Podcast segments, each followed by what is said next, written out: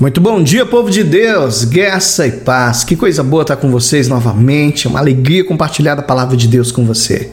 E eu quero nessa manhã abençoada, maravilhosa, compartilhar uma palavra do Senhor no teu coração. Hoje vamos meditar em Tiago, capítulo 3, versículo 2, versão NVI. Olha que palavra poderosa. Todos tropeçamos de muitas maneiras.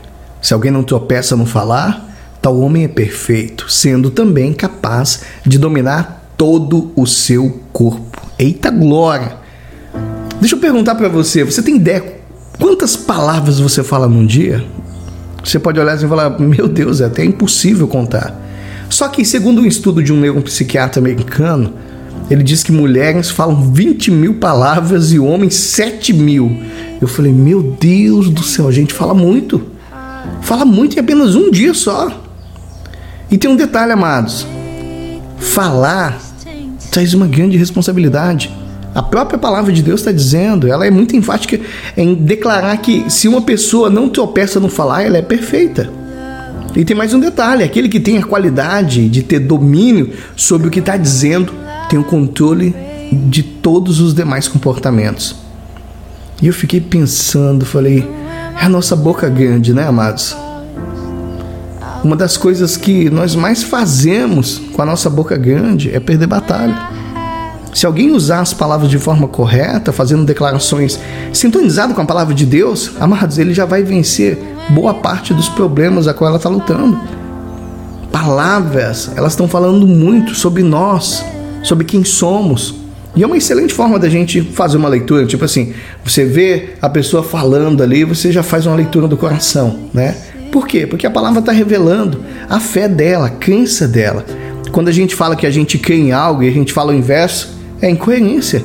Ali já está revelando, hum, essa pessoa não está muito firmada na fé que ela está dizendo, não. E eu e você, nós precisamos vigiar mesmo o que sai da nossa boca. Porque palavras, elas não são inofensivas, não.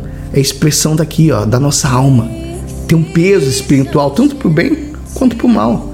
Nós estamos cercados, amados, de uma nuvem de testemunha. Hebreus capítulo 12, versículo 1 está dizendo sobre isso. E eu quero hoje te convidar a você registrar, no dia de hoje, o que você tem falado sobre você, sobre as outras pessoas. Por quê? No final do dia, faz um balanço aí.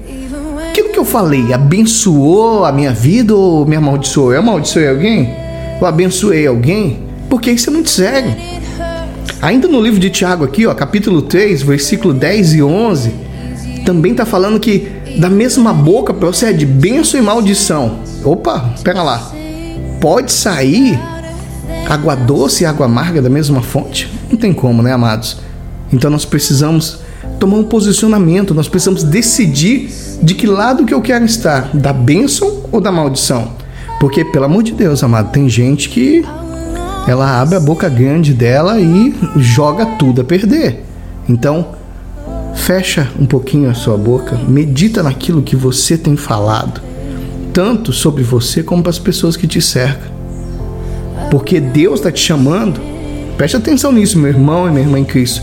Deus está te chamando para crescer, para ser bênção, tanto para você como para os outros. E aí, você vai responder aquilo que Deus está te pedindo? Se você vai fazer isso, feche seus olhos por um instante. Vamos orar então aqui comigo.